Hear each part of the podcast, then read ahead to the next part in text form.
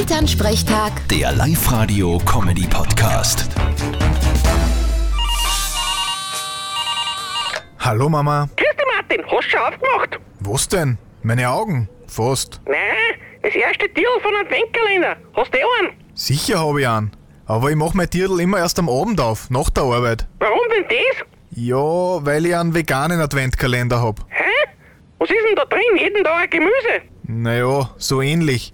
Da sind jeden Tag 56 Kräuter drin. Wie passen denn die alle in ein Tier? Ja, die sind in einem kleinen Flascherl, auf dem steht Jägermeister. Vierte Mama. Haha, sehr witzig. Bitte, Martin. Elternsprechtag. Der Live-Radio-Comedy-Podcast.